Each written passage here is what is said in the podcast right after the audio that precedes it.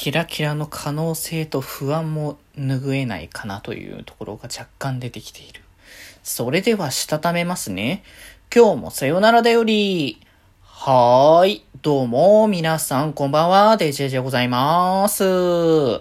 い。この番組は、今日という日に、さよならという気持ちを込め、聞いてくださる皆様にお手紙を綴るように、僕、デジェジがお話ししていきたいと思います。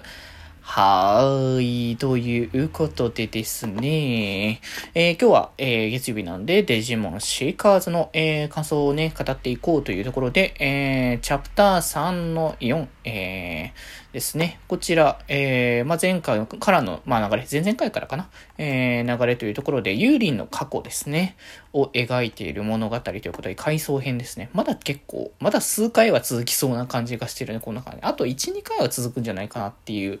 感はありますかね。なかなかだから、エイジ出てこないなっていう感じはあるけど、まあ、ぶっちゃけ多分、この回、この、このやっぱチャプター3は、まあ、前回がやっぱしね、レオンの掘り下げだった感が強かったので、まあ、その中でもエイジはね、対、あの、ライバル関係だからこそ、その対等に出てきた感じはあるけど、まあ、基本的にはあの、あれだったけど、今回はやっぱし、多分、ユーリンプラス、タルタロスをそれぞれが掘り下げしなきゃいけないっていうところもあって、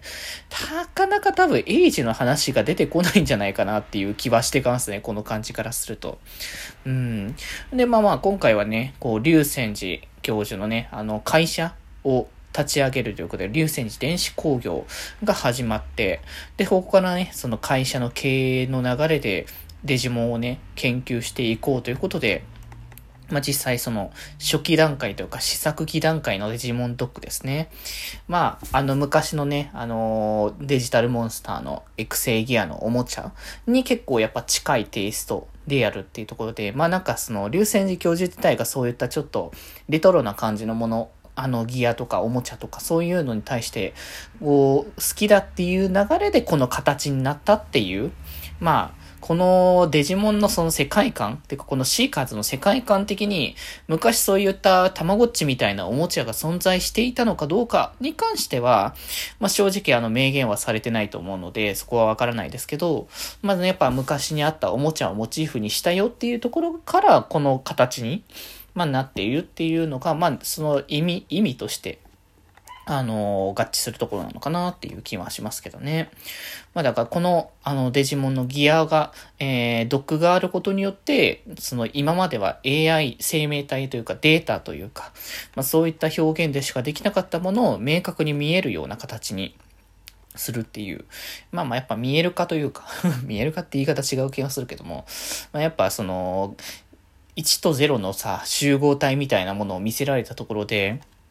一般の人には何やってるか理解できないわけですよ。まあだから結局パソコンとかをこう使うときに、あのー、コードとかコマンドとかそういうのを見せられてもあの、なかなか一般の方は理解できないから、それを分かりやすくするように、あの、明言化して、そういう見える形にいろんなものを表現して、分かりやすく、あの、作っているっていうのがね、今のパソコンとか、スマホとか、そういった電子機器のものになるわけですよね。うん。まあ、それはね、あの機械との対話に関しては1001が一番ね、あの、速攻に、あの、言葉として伝わるんだろうけど、これはやっぱ人間には伝わりづらい言語であるからして、そういった別言語を通した上で、あの、交流をね、取っているというね、わけではありますけどね。